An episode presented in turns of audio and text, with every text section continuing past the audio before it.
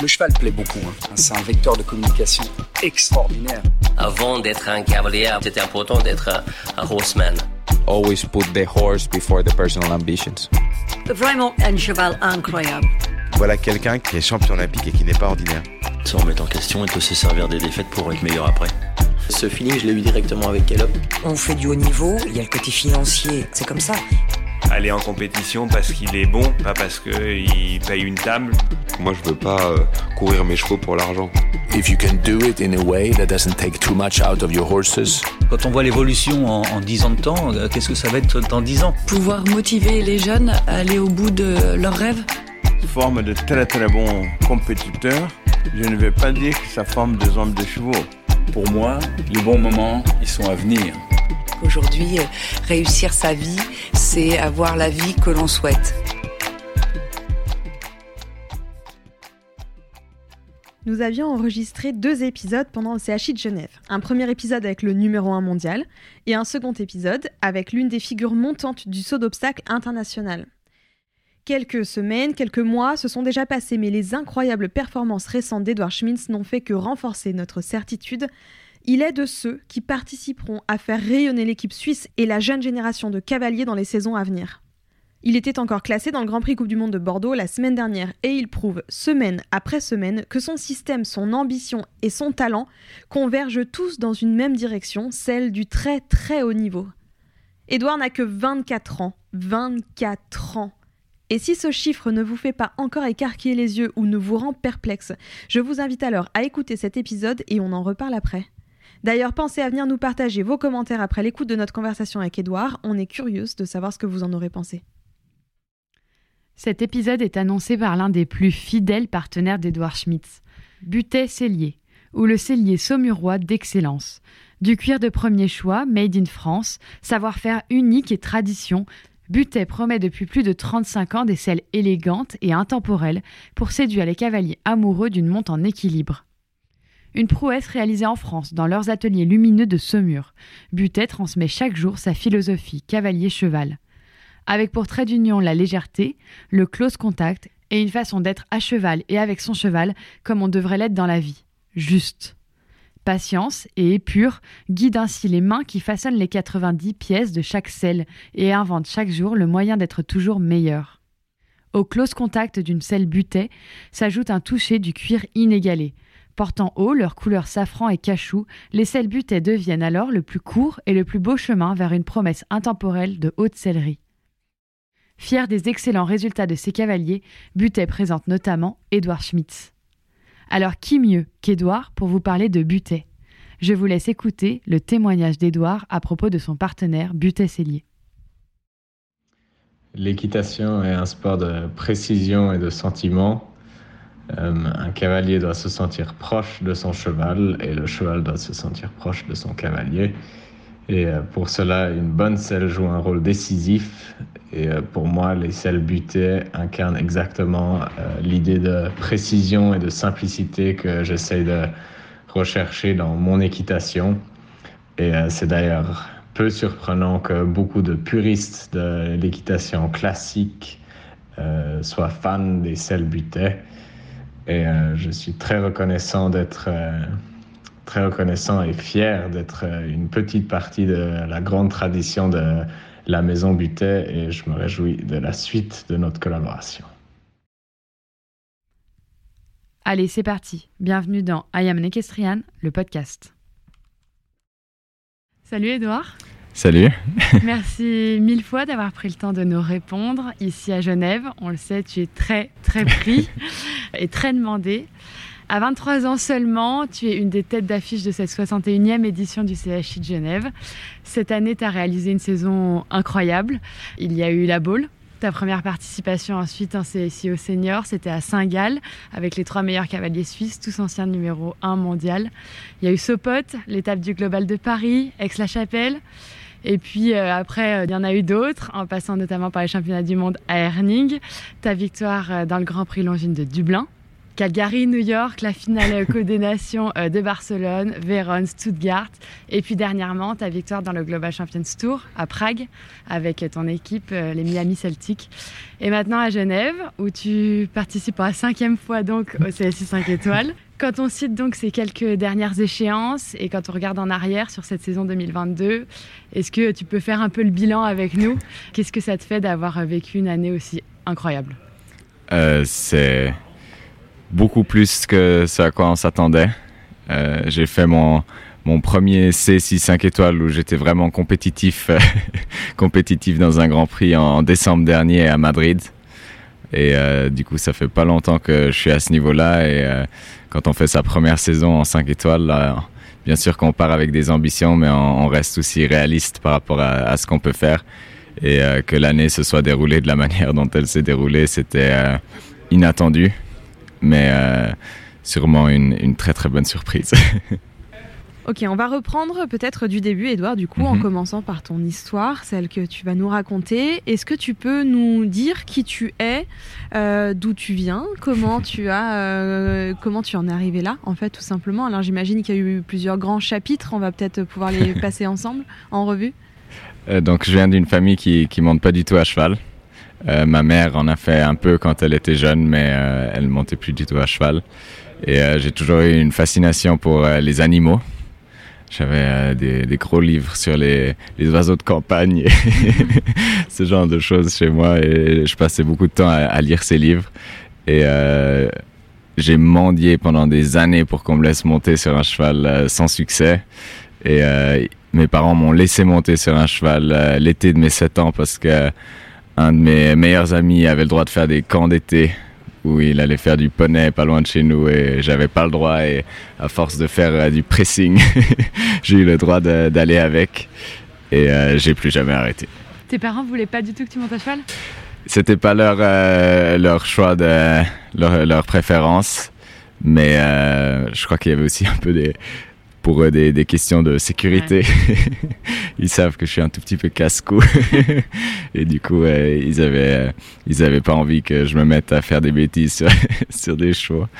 Et euh, après avoir commencé avec ces camps d'été, euh, ça s'est régularisé. J'allais une ou deux fois euh, au poney club euh, de la région monter, de, monter dans la semaine. Et après, s'en est suivi mon premier poney, Huckleberry qui est le, dans le parc chez nous à la maison. Que t'as toujours Exactement, qui est à la retraite chez nous. Et euh, s'en est suivi le, le, deuxième poney, le troisième poney et euh, les chevaux. Et puis euh, j'ai eu la chance de rencontrer euh, dans le cadre dans le cadre d'un entraînement de l'équipe suisse Thierry Payot, qui a été un peu le, le premier entraîneur qui m'a vraiment aiguillé un peu plus vers le sport de haut niveau. Et euh, par la suite, euh, Thomas Fuchs, avec qui je m'entraîne encore euh, aujourd'hui. J'ai eu vraiment beaucoup de chance dans ces rencontres pour, pour les entraîneurs. J'ai à chaque fois pile poil au, au bon moment, la bonne personne. Et ouais, il faut que je remercie ma bonne étoile pour ça. tu penses que c'est que de la bonne étoile, que peut-être t'as pas essayé de les provoquer aussi, ces rencontres, ces opportunités? Je pense qu'il y a tout le temps une partie de on se met dans des prédispositions pour qu'on puisse avoir les bonnes choses qui nous arrivent. Mais au final, euh, je pense que le dernier pourcent, le dernier pourcent qui, de ce qui, nous, qui, ce qui nous arrive, euh, je pense que c'est de l'arrogance de dire qu'il n'y a pas une partie de chance. Tu euh, fais partie de ces rares jeunes cavaliers qui sont d'abord passés par l'étape études, formation, études supérieures. Est-ce que tu peux nous dire déjà pourquoi est-ce que tu avais envie vraiment de poursuivre tes études supérieures mmh. Et puis à quel moment tu as eu le déclic et tu t'es dit en fait euh, je veux faire euh, je veux monter à cheval et je veux que ce soit mon métier? Mmh. Donc euh, dans, dans, mon cadre familial c'était pas une question. juste pas choix, voilà. c'était déjà pas une question mais c'était aussi j'avais toujours envie de faire des études. Je pense que c'est important d'avoir un peu cet équilibre entre la tête et l'esprit, enfin la tête et, la, et le corps. Et non, pour moi, c'était jamais vraiment une question de, faire ses études. Et euh, c'est vrai que quand on rentre euh, avec un mauvais score dans le Grand Prix, on est content d'avoir les études. Et quand on rentre avec euh, une, belle coupe argentée à la maison, on se demande pourquoi on fait des études. Donc c'est un peu, mais non, je suis, je suis très content, très content d'avoir continué, d'avoir continué les études et très content d'avoir mis les études sur pause pour continuer ma profession de cavalier. C'est compliqué le sport de haut niveau, euh, y accéder c'est compliqué, mais aussi le pratiquer c'est très dur. Comment tu faisais toi entre euh, études et écurie Tu avais combien de chevaux à monter? Comment tu as réussi à trouver l'équilibre? Parce que c'est un sport qui est chronophage et les études ça demande aussi beaucoup d'investissement, surtout si on veut le faire assez correctement comme Mhm. ce que tu as fait. Je pense qu'on avait un, on a mis du temps à mettre le système en place, mais euh, à la fin, d'ici la fin de mes études, on avait, on avait un, un bon, un bon système. Euh, moi, je montais 3 à 4 chevaux par jour. Euh, ça dépendait quand dans la journée en fonction de, l'emploi du temps. Mais euh, 3-4 chevaux par jour et euh, travailler tôt le matin. Après, c'est vrai que c'est un choix qu'on fait. C'est pas le, choix le plus facile. C'est vraiment un investissement personnel qui est énorme. C'est aussi, enfin moi je trouvais surtout mentalement difficile de switcher de l'un à l'autre, de vraiment oublier les chevaux quand on est à l'écurie, euh, d'oublier les chevaux quand on est à l'université, pas quand on est à l'écurie. À l'écurie, il faut pas qu'on les oublie du tout. et d'oublier les études quand on est à, à, l'écurie. C'est un exercice et euh, c'est comme avec tout, en- c'est en forgeant qu'on devient forgeron. Et euh, au fil des années, c'est quelque chose que j'ai appris et c'est quelque chose que j'ai fait aussi déjà pendant mes, mes études euh, de maturité, euh, de maturité suisse, qui est l'équivalent du baccalauréat en France. Et c'est un exercice auquel justement je me suis habitué depuis que j'étais plus jeune. Et puis du coup, d'ici la fin des, des études universitaires, j'étais rodé. Tu nous parlais à l'instant euh, du système que vous aviez mis en place euh, quand tu étais encore en études. Mhm. Aujourd'hui, euh, on l'a dit, tu es très jeune, tu as 23 ans, mais tu sembles hyper structuré. tu as l'air d'avoir du monde autour de toi et un système assez fort. Est-ce que tu peux nous parler de ton fonctionnement, de ce système que tu as mis en place, des gens qui gravitent autour de toi et de ton équipe? Mhm. Donc, euh, je pense que si on nommait déjà deux, deux trois facteurs importants dans ma structure, c'est euh, sûrement mon, groom Thibaut, qui passe euh, énormément d'heures euh, à l'écurie et qui, qui donne aussi beaucoup de structure à, notre, à notre équipe et à, mon écurie. Et donc lui montait beaucoup les chevaux quand moi j'étais à l'Uni. C'était souvent lui, il avait 2-3 deux, trois, deux, trois chevaux par jour. Et euh, il planifie euh, les voyages seul. Donc euh, moi j'ai vraiment que à, m'occuper de me poser sur le cheval comme une princesse et de partir en piste. Mais, euh, mais donc lui c'est sûrement le, un des facteurs, si pas le facteur le plus important dans, cette équipe. Euh, la famille Fuchs qui, euh, qui euh, s'occupe de nos chevaux quand on est en concours, euh, qui garde un œil sur euh, l'ensemble de, ma structure et euh, qui, moi, me conseille un peu dans l'aiguillement de, ma carrière, dans tout ce qui est technique au concours. Et ma famille qui aide pour tout ce qui est un peu plus personnel, mais aussi pour la, la carrière sportive. Je pense qu'il faut pas oublier que quand on est jeune et qu'on commence une carrière à, à haut niveau, on est aussi un tout petit peu perdu c'est plein de choses nouvelles qui arrivent et il faut aussi un peu trouver ses marques. Et euh, dans ces moments-là, c'est important d'avoir une famille qui, qui euh, te, rappelle, te rappelle certaines choses quand on devient un peu trop enthousiaste euh, au concours ou quand on est un peu trop déçu en rentrant de concours. Il n'y a pas que ça dans la vie et c'est aussi important d'avoir des gens qui, qui vous rappellent ça. On lisait dans une interview que tu as donnée, Thomas Fuchs m'a permis de créer un système. Alors ce mot système, on en entend beaucoup parler, c'est parfois même encore un peu flou pour euh, le public, pour les gens qui ne sont pas professionnels. Qu'est-ce que c'est un système et qu'est-ce que Thomas t'a appris justement euh, au fur et à mesure des années? J'imagine que il a, donc il t'a donc aidé à forger un, un système. J'imagine qu'il y a eu aussi d'autres personnes qui ont euh, influencé aussi ta façon de construire ta carrière. Est-ce que tu peux nous parler de tout ça? Je pense que par le mot système, on entend déjà une partie la, la philosophie qu'on a pour approcher les chevaux. Euh, on est dans un sport où il y a des dizaines de milliers d'approches différentes aux chevaux. Euh, il y a le côté sportif, bien entendu, donc euh, le sport, ce qu'on va faire en piste, et il y a le côté cheval, donc comment on s'occupe du cheval à la maison. Si, par exemple, le thème qui est très en verve pour l'instant, qui est les faire ou pas de faire, ça c'est par exemple un facteur dans un système. Si on monte avec des reines allemandes ou on monte sans reines allemandes. Euh, si on aime aller faire 30 minutes de balade avant de travailler, si on aime aller faire 30 minutes de balade après avoir travaillé, si on fait que de la balade, c'est toutes des questions qu'on se pose, comment on structure le planning d'un cheval, c'est toutes des questions qu'on doit se poser à un moment en tant que cavalier. Euh, quelle solution s'adapte le, mieux pour quel cheval? C'est pour moi c'est ce que j'entends par le mot système. C'est euh, quelle philosophie on a quand on approche les chevaux, euh, quelle philosophie on a quand on fait son planning de concours, est-ce que le but c'est de ramener le plus d'argent dans la saison? Est-ce que le but c'est de faire le plus de points ranking? Est-ce que le but c'est de faire les concours qu'on a envie de faire? Est-ce que le but c'est de construire le cheval pour un certain événement? C'est euh, toutes ces questions-là posées. Euh, posées, c'est le système. Et euh, moi, donc, qui viens pas d'une famille de, professionnels, c'est toutes des questions que je savais pas me poser parce qu'on ne sait pas à quoi on doit faire attention euh, quand on est à l'écurie et qu'on n'a pas appris à voir toutes ces choses-là, euh, c'est même pas qu'on veut pas poser ces questions, c'est juste qu'on sait pas qu'on doit se les poser.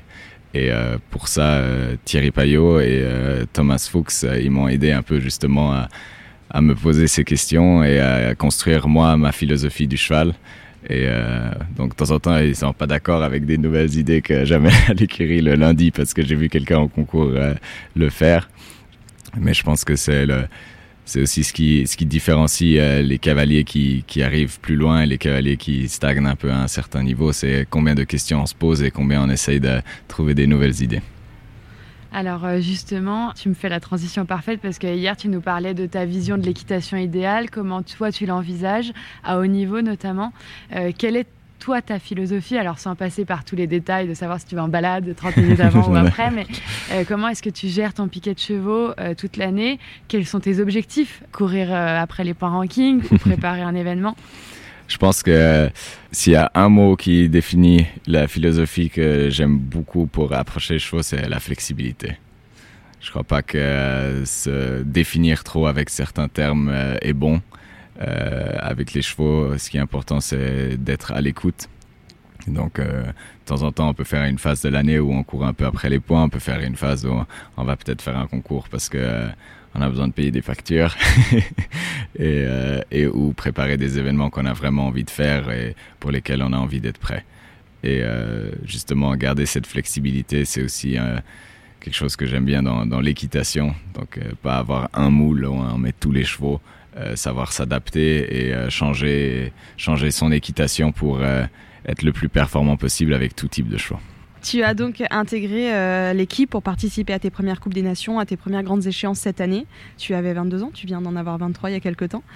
Euh, c'est très très jeune, c'est même très très très très jeune pour atteindre ce très haut niveau. Euh, tu as participé à ta première Coupe des Nations à Saint-Gall, tu étais avec donc Pius Schwitzer, euh, Steve Gerda, Martin Fuchs. Comment tu te sens, toi, euh, jeune comme ça, dans l'équipe senior, à essayer de trouver ta place? Est-ce que tu as, que tu as le sentiment d'être déjà légitime, qu'on te fait confiance, qu'on t'ouvre les portes? Est-ce que tu as le sentiment que tu as encore des choses à prouver et que tu es le petit jeune euh, qui doit encore trouver sa voie? Euh, Donc c'est vrai que je pense pas que ce soit facile de se sentir légitime quand on arrive dans un groupe comme celui qu'on avait à Saint-Gall où euh, Pius, Martin et Steve qui étaient trois numéros un mondiaux et Martine qui l'était pendant Saint-Gall. Et euh, bien sûr qu'on a envie de, de prouver ce qu'on ce qu'on sait faire. Mais euh, quand on te donne une opportunité comme celle que j'ai eue à Saint-Gall, on sait aussi que euh, quelqu'un croit en toi, quand on pense que tu peux bien faire. Ouais, à la fin de la journée, si on, si on est capable de le faire, on le fait. Si on n'est pas capable, on n'arrive pas à le faire. Et il euh, n'y a pas de miracle. Si on te donne des opportunités, il faut que tu fasses, euh, il faut que tu fasses tes performances. Et t'as pas vraiment le temps de te poser toutes ces questions. Michel Sorgue nous confiait hier euh, dans une conversation que à Saint-Gall, justement, pour ta première qualification en coupe, il, vous avez rassemblé parce que vous avez toujours un, rassemblement d'équipe, une réunion d'équipe, et il, t'avait dit euh, aujourd'hui, Edouard, vous êtes quatre. Vous n'êtes pas trois plus un, mais vous êtes quatre. Est-ce que la confiance qu'ils t'ont témoigné, ça t'a aussi aidé toi sur l'événement à te dire ok, en fait, si je suis là, c'est pas pour rien et ça va bien se passer? Je pense que c'est très très important et c'est aussi une caractéristique de, de notre équipe suisse, c'est qu'on on se fait tous très confiance, on s'entraide beaucoup et euh, d'avoir pu euh, recevoir cette confiance des, trois autres cavaliers qui savent quand même de, de quoi ils parlent quand on leur parle de, de, saut d'obstacle. C'est sûr que ça m'a boosté, ça m'a donné confiance en moi et je pense que c'était un facteur important de, cette victoire à Saint-Gall, en tout cas que j'ai eu cette confiance en moi. C'est vrai que hier, euh, notamment, tu nous en parlais dans l'épisode de la relève là qu'on a sorti pour, euh, pour le CHI. Euh, tu nous disais que l'un des l'une des clés euh, qu'ils mettent vraiment en avant, c'est l'esprit d'équipe. Et je trouve qu'on retrouve vraiment ça en Suisse. On le retrouve aussi euh, avec l'équipe suédoise notamment. Mm -hmm. Mais tu penses que c'est vraiment un des facteurs de réussite de cette équipe euh, qu'on retrouve pas franchement dans toutes les nations? Non, c'est vrai qu'on le ou en tout cas de ce que moi je peux voir de, de l'extérieur, parce que je ne fais pas partie des autres équipes, mais de ce que moi je peux voir de l'extérieur, en tout cas, j'ai l'impression que le, le, groupe suédois et le groupe suisse sont très très soudés, et euh, je crois que il y a beaucoup d'importance qui est mis là-dessus par notre chef d'équipe euh, Michel Sorg, et euh, c'est une très très bonne chose. Je trouve que déjà ça rend le concours beaucoup plus agréable déjà que pour commencer ou en dehors des performances et en dehors du reste c'est déjà beaucoup plus agréable de passer une semaine où tout le monde est en bon terme tout le monde a, du plaisir à passer du temps ensemble et euh, quand on a du plaisir à être au concours et qu'on ne doit pas aller se cacher aux écuries parce qu'on a fait un 4 points un miséreux 4 points en parcours euh, on est aussi euh, dans des bien meilleures dispositions pour faire des parcours sans faute je voulais euh, faire une comparaison aussi avec euh, le sport français et notamment euh, les jeunes cavaliers français. Je sais que tu côtoies pas mal aussi les cavaliers français, donc c'est aussi pour ça que je te pose la question. On a aussi beaucoup de très bons jeunes cavaliers en France. Est-ce que tu penses qu'il est plus difficile en France d'intégrer l'équipe de tête que ça ne l'est en Suisse? Est-ce que tu crois qu'on vous donne un peu plus votre chance en Suisse qu'en France? Je pense que sans faire trop de comparaisons, euh, on peut relever le fait qu'en Suisse, on a énormément euh, d'opportunités pour se présenter à haut niveau euh, dès un très jeune âge, sans même devoir être très bon dans le sport international. Je sais que, par exemple, moi, quand j'ai eu mes premières chances de, concourir à, à Saint-Gall, c'est parce que j'avais gagné des grands prix nationaux en Suisse. Et dès qu'on se fait un peu remarquer sur le circuit national, on a des opportunités. On a vu de nouveau cette année à Saint-Gall deux jeunes cavaliers qu'on connaît un peu moins, euh, Johanna Schilknecht et Gilles Muller, qui étaient, euh, Gilles Muller pas cette année mais l'année d'avant, euh, qui ont pu concourir à Saint-Gall. Et on voit toujours des nouvelles têtes, euh, nouvelles têtes dans ces, ces 6-5 étoiles en Suisse et on essaie vraiment de leur donner une chance. Et même si, si vous regardez les listes de résultats, on dit ah mais pourquoi, pourquoi est-ce qu'ils ont fait ça, il y en a pas un qui était classé. Mais de pouvoir être à cet événement, je pense que ça tire, ça les tire, ça tire tout le monde vers le haut. En tout cas, moi, c'est ce que j'ai eu l'impression de, vivre quand euh, j'ai pu faire mes premiers 5 étoiles. C'est rien que d'être dans cette atmosphère, de sentir ça, ça donne euh, beaucoup de motivation, beaucoup de nouvelles idées. Et euh, ça permet de se visualiser un peu plus loin et de s'imaginer comment ça sera l'année prochaine quand on aura fait encore un petit bout de chemin. Et eh bien justement, on va parler de comment ce sera quand tu auras fait un petit bout de chemin. euh, tu es euh, à l'aune de ta carrière, c'est le tout début, tu n'as que 23 ans. Euh, tu traverses déjà le monde entier pour aller participer à des compétitions, pour aller en championnat. Tu es quasiment tous les week-ends en compétition, d'ailleurs, comme tous les cavaliers de haut niveau ou presque. Euh, dans les différentes interviews qu'on a eues, on a un peu euh, rencontré plusieurs typologies de cavaliers, on va dire deux grandes euh, typologies. Il y a ces cavaliers qui veulent vivre le sport. On peut citer Kevin, Kevin Stott, qui est tous les week-ends en compétition, qui est là pour ça, c'est voilà. Et, euh, et, on a aussi rencontré des cavaliers comme Marie Pellegrin, comme euh, Keane O'Connor, qui euh, nous disent, ou comme Daniel Bluman, qui nous disent eux qu'ils ont aussi leur vie de famille, qu'ils ont aussi leur vie personnelle et que c'est très important et qu'ils ne veulent pas faire cette course au point, cette course aux compétitions et qui veulent aussi pouvoir aménager du temps perso, avoir des week-ends chez eux, ne pas être en compétition tous les week-ends. Alors toi, comme, quelle sera ta philosophie? Qu'est-ce que quel chemin tu penses emprunter? En tout cas pour l'instant, est-ce que tu vas être de ces cavaliers qui vont vivre le sport à 1000% et être tous les week-ends en compétition, si possible, ou est-ce que tu vas être de ces cavaliers qui vont vraiment essayer d'aménager euh, leur temps avec euh, une autre vie personnelle? Je pense que je vais revenir avec mon truc de la flexibilité, au risque d'être un peu répétitif. On verra dans deux ans. Mais je crois que c'est aussi par phase dans, une carrière. Quand, euh, quand ça se passe bien, quand on a les chevaux pour, euh, bien sûr que c'est euh, que c'est très très excitant de faire tous ces concours à la suite, de passer des plus belles places d'une très très belle place à l'autre plus belle place. et c'est un peu ce que j'ai eu la chance de faire cette année. Mais c'est vrai que non, on a la particularité dans notre sport de, de travailler avec des chevaux et les chevaux sont pas des machines et il faut savoir justement être à l'écoute et euh, prendre un peu de recul quand euh, on commence à en faire trop. Si je devais me mettre dans une typologie, maintenant tout de suite, ça serait euh, celui qui va tout le temps au concours, exactement. Mais je pense que c'est toute manière par phase toujours. donc après un, un, haut, il faut de nouveau un peu un bas ou un moins haut. Et euh, quand, euh, quand on a un moins haut, il faut savoir prendre du recul et peut-être souffler un peu et reconstruire pour euh, pouvoir avoir de nouveau une phase où on fait plus. D'une manière générale, de toute façon, la compétition, c'est une drogue. C'est quelque chose qui, enfin, c'est une chose à laquelle vous êtes complètement addict, les cavaliers de haut niveau. C'est ça qui vous nourrit aussi au quotidien. C'est clair. C'est complètement addictif. Et cette année, comme, comme tu as dit euh, précédemment, j'ai fait énormément de concours cette année. Et les deux semaines qui ont précédé le, le CHI, j'étais à la maison sans concours et euh, ça commençait à me démanger.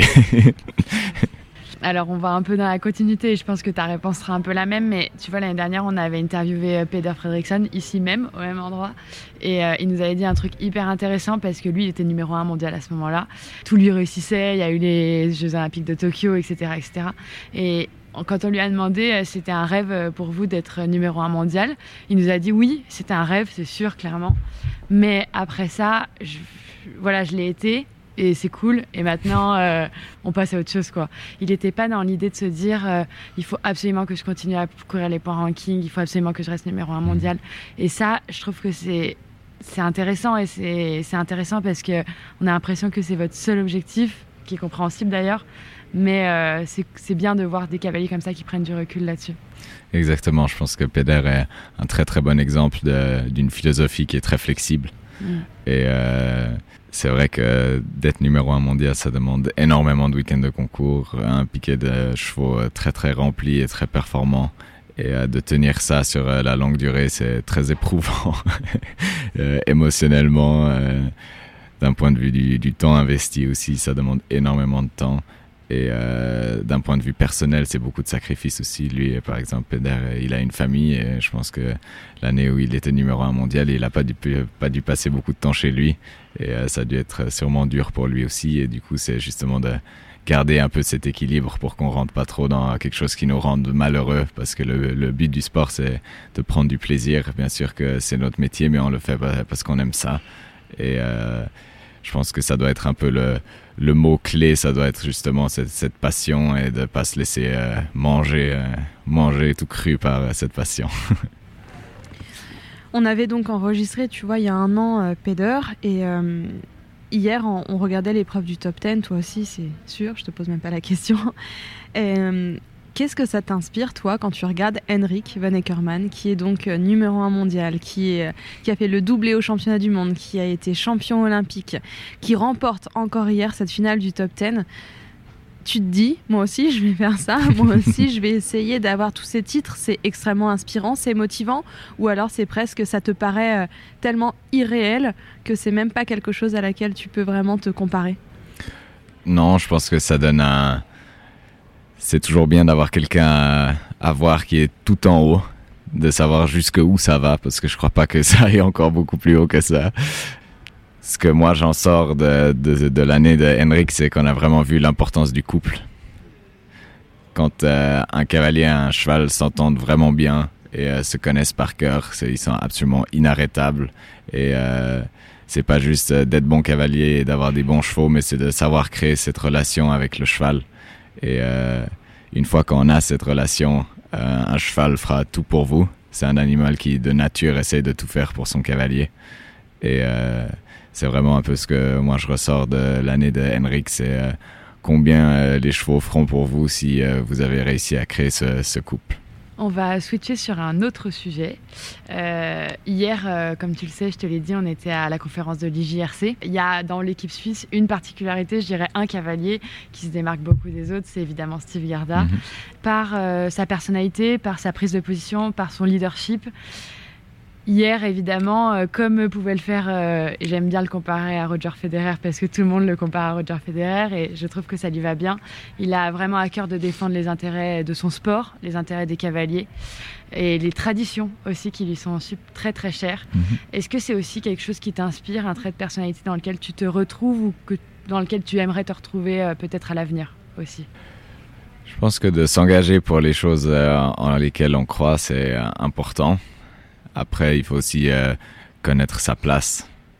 Euh, je pense que ça sert à rien euh, d'envoyer les les trois les trois fantassins U25 défendre défendre nos intérêts.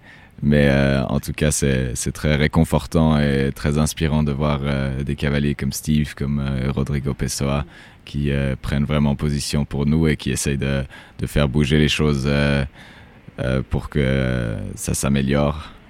Et euh, non, c'est sûr que aussi pour nous en Suisse, ça donne des, des bonnes passes et euh, ça donne envie de s'engager pour notre sport.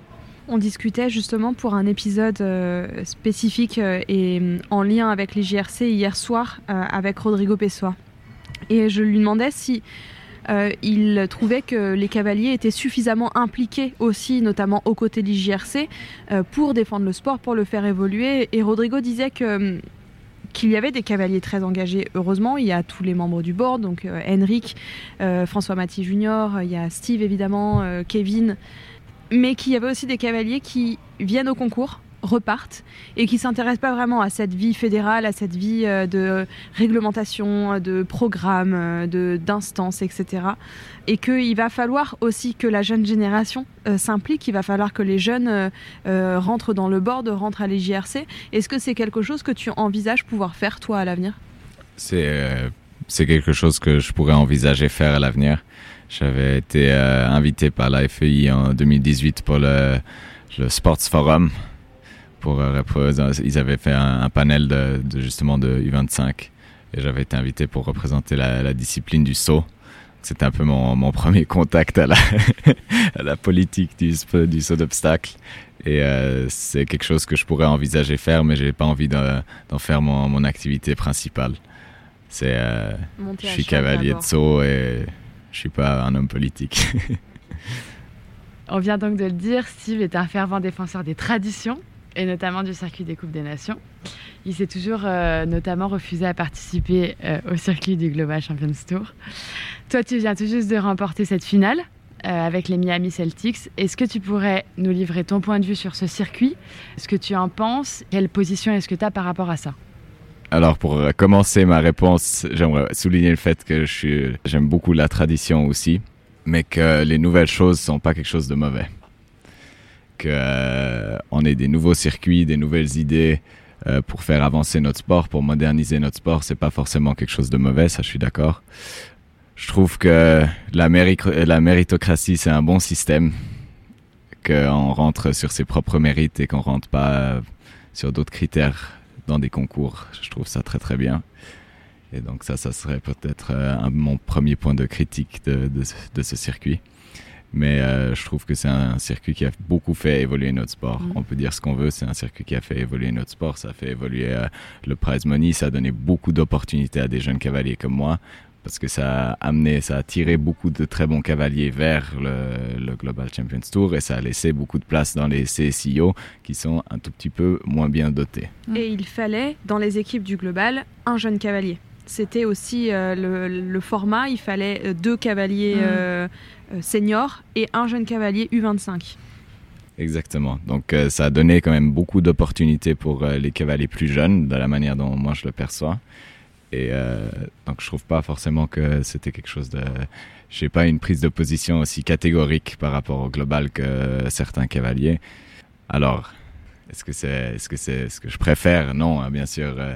Aix-la-Chapelle, Calgary, euh, Dublin, Saint-Gall, c'est des concours qui sont historiques, c'est des grandes places en herbe. On est beaucoup plus proche de, de la nature, beaucoup plus proche de ce, que ce qui est naturel pour les chevaux. Donc c'est c'est ce qu'en en tant que cavalier on préfère. Mais c'est vrai que moderniser notre sport, euh, le global essaie aussi beaucoup de présenter notre sport au grand public.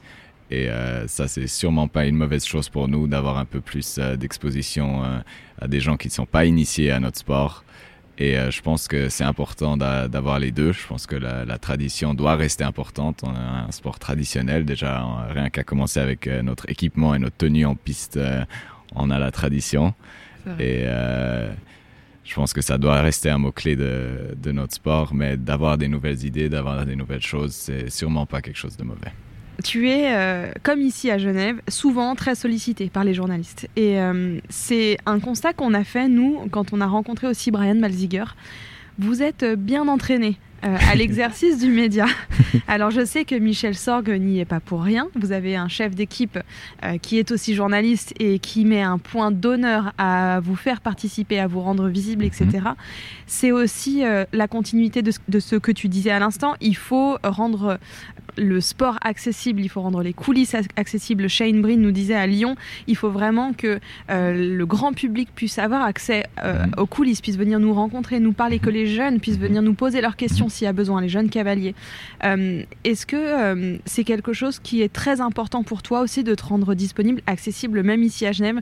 Nous, quand on t'a demandé, on t'a demandé deux interviews, t'as dit oui, dont une interview d'une heure, on sait que c'est énorme, on en a conscience pour toi lever ce rideau de fer, un peu cette espèce d'opacité entre le grand public qui est là-bas dans les tribunes et qui peut même pas s'approcher des chevaux et les cavaliers de haut niveau, c'est important?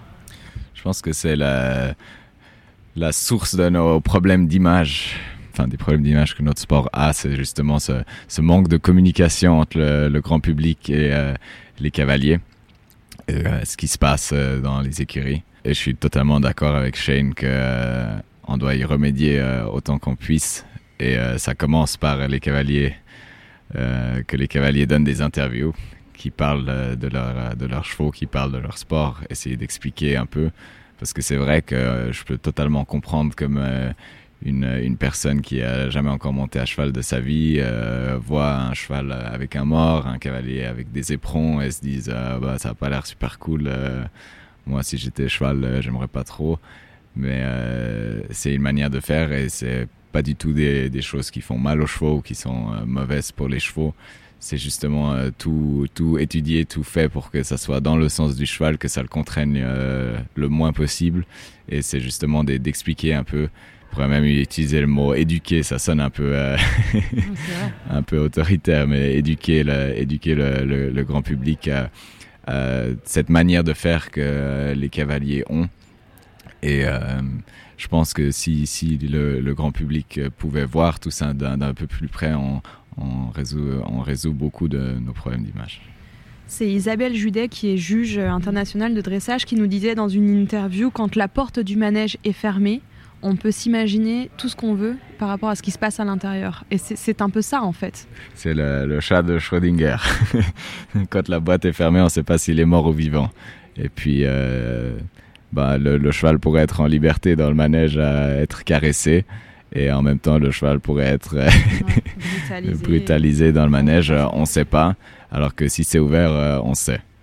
Et je pense que d'être scruté de près, ça résout aussi beaucoup de problèmes parce que ça laisse plus de place à ces, ces quelques brutalités qu'on qu lit, parce que les seules histoires qu'on lit dans les journaux, et c'est malheureux, pour les euh, 99% euh, de bonnes histoires, euh, celles qu'on lit, c'est le 1% d'histoires de brutalité. Et c'est aussi bien comme ça quand on dénonce euh, ces histoires de brutalité, parce qu'elles euh, doivent plus avoir de place dans notre sport. Ça, c'est euh, le passé, le sport moderne, c'est dans le sens du cheval, euh, le plus fin possible. Et euh, il faut absolument qu'on fasse tomber ce, rideau de fer pour, euh, pour qu'on ait plus de, plus de ces histoires dans les journaux. Et justement, hier, donc à la conférence de l'IGRC, les cavaliers ont débattu d'une règle qui pourrait potentiellement être mise en place par la FEI, qui est de sonner un cavalier euh, si on pense que euh, l'équitation n'est plus appropriée. Ça a été vraiment très très controversé, à la fois euh, intéressant sur le principe, à la fois compliqué à mettre en place, qui va juger de ça, etc. De manière plus générale, est-ce que toi, à l'heure actuelle et dans la position que tu as, tu es inquiet de l'avenir du sport, notamment dans le format des Jeux Olympiques, quand on a vu toutes ces associations protectrices des animaux et, qui, sont dans leurs droits, hein, évidemment. Mais est-ce que tu es inquiet sur l'avenir du sport? Je pense qu'on a des questions qu'on doit se poser. inquiet, je ne sais pas c'est un grand mot là, pour moi de dire que je suis inquiet. Je ne suis pas inquiet, mais euh, concerné. Je me sens concerné par euh, l'avenir de notre sport et je pense qu'il y, a des questions qu'il faut qu'on se pose. Euh, cette thématique qui a été discutée hier, justement, de savoir si on sonne un cavalier ou pas, c'est la bonne direction d'après moi. mais peut-être sur un facteur un peu plus objectif et un peu moins subjectif que quelqu'un qui décide si tu as une suffisamment bonne position ou pas sur ton cheval pour euh, pouvoir continuer ton parcours. Et euh, je pense que le fait que ça devienne beaucoup plus, beaucoup plus strict et beaucoup plus contrôlé, euh, c'est sûrement un pas. Mais où il y a plus de règles, il y a aussi plus de loopholes. Mm. Moi, je crois pas à la surréglementation. Je crois que c'est surtout entre, entre cavaliers qu'on doit un peu se regarder, se, s'auto s'auto réguler en fait entre cavaliers et que c'est un peu comme ça qu'on doit instaurer un, un, certain standard de comment on se comporte avec les chevaux, comment on se comporte au concours, euh, sans, sans trouver d'excuses à qui que ce soit. Euh, il faut pas oublier qu'on est aussi seulement des humains et que ça arrive à tout le monde d'être euh, un peu échauffé après un, un, parcours ou dans des moments de dans des moments de stress de de tout d'un coup faire un, mouvement qu'on voulait pas faire, euh, ça, ça peut, enfin, ça doit pas mhm. arriver, mais ça peut arriver. On est aussi seulement des humains. Et euh, je pense que ça va surtout commencer par une autorégulation entre cavaliers, que les cavaliers euh, pas se dénoncent entre eux, mais parlent entre eux quand ils pensent que quelque chose n'était pas correct. Et de, réglementer tout ça est sûrement une bonne chose, mais je crois pas que ça soit la solution de surréglementer notre sport. Je suis d'accord avec toi. Et d'un autre côté, c'est pas facile. Imagine, Edouard Schmitz, 23 ans, tu vois un très grand cavalier qui fait quelque chose que, tu ne tolères pas, euh, à laquelle tu n'adhères pas, et c'est difficile. On connaît plein de chefs stewards ou de, présidents de jury qui n'ont pas osé dire parce que c'était un très grand cavalier, etc. Est-ce que tu penses que c'est si facile d'aller toquer à la porte du box et de dire hey, dis donc, euh, je suis pas tellement en accord avec ce que tu as fait, fais attention, je pense que ceci, je pense que, ce, je pense que cela? Non, je pense pas que ça soit facile. Tu penses que c'est faisable quand même? Je pense que c'est faisable, mais il faut que ça devienne justement quelque chose qui ne euh, soit pas perçu comme euh, une critique, mais plutôt qu'on euh, essaye de s'entraider entre nous pour assurer l'avenir de notre sport. C'est pas que j'aimerais être si si quelqu'un venait à faire un commentaire à un autre cavalier, c'est pas parce que je veux je veux te faire une je veux lui faire une mauvaise réputation ou je veux le, le détruire, l'humilier publiquement mais c'est parce qu'on a envie d'assurer tous ensemble l'avenir du sport qui nous est si cher et qu'on a envie de, on a envie de montrer notre sport qu'on aime tous autant euh, sous un bon angle au grand public. On va bientôt arriver à la fin de cette interview et on va te libérer bientôt, Edouard. Euh, comme on l'a dit au tout début, hein, la, la, boucle est bouclée. Tu viens de vivre une saison 2022 incroyable. Euh, comment est-ce qu'on fait maintenant pour rester à ce niveau-là, euh, pour perdurer? Quel est ton plan là pour les 6, 6 mois, 1 an à venir? C'est une très bonne question. Euh, je suis en roue libre. je pense que je pense que quand les choses vont bien, il faut pas tout remettre en question, de continuer un peu sur cette lancée le système comme, euh, comme je l'ai maintenant, c'est un système où j'ai beaucoup de plaisir à aller à l'écurie tous les jours, euh, à passer du temps avec mes chevaux. C'est ce qui est important. Enfin, ce que moi je trouve le plus important, c'est d'avoir du plaisir à passer du temps à, l'écurie. Et euh, tant qu'on a ça, si on gagne un ou deux grands prix de plus ou une, ou deux épreuves de moins, c'est pas ce qui fait la différence. Bien sûr, j'espère que je vais en gagner le plus possible. Hein. c'est pas ce que je dis. Mais quand on a du plaisir à monter à cheval, je crois que les choses euh, s'en suivent naturellement. C'est la même chose partout. Quand euh, on aime ce qu'on fait, euh, ça marche. Et quand on n'aime pas ce qu'on fait et que c'est la corvée, de toute manière, ça va pas marcher. Alors, si on peut te souhaiter une victoire, une victoire dans un Grand Prix, tu choisis lequel? C'est ton. de Genève. C'est ton. ah, le CHI de Genève. On te souhaite un très très bon Grand Prix en tout cas demain, Edouard. Merci. Merci beaucoup. Merci.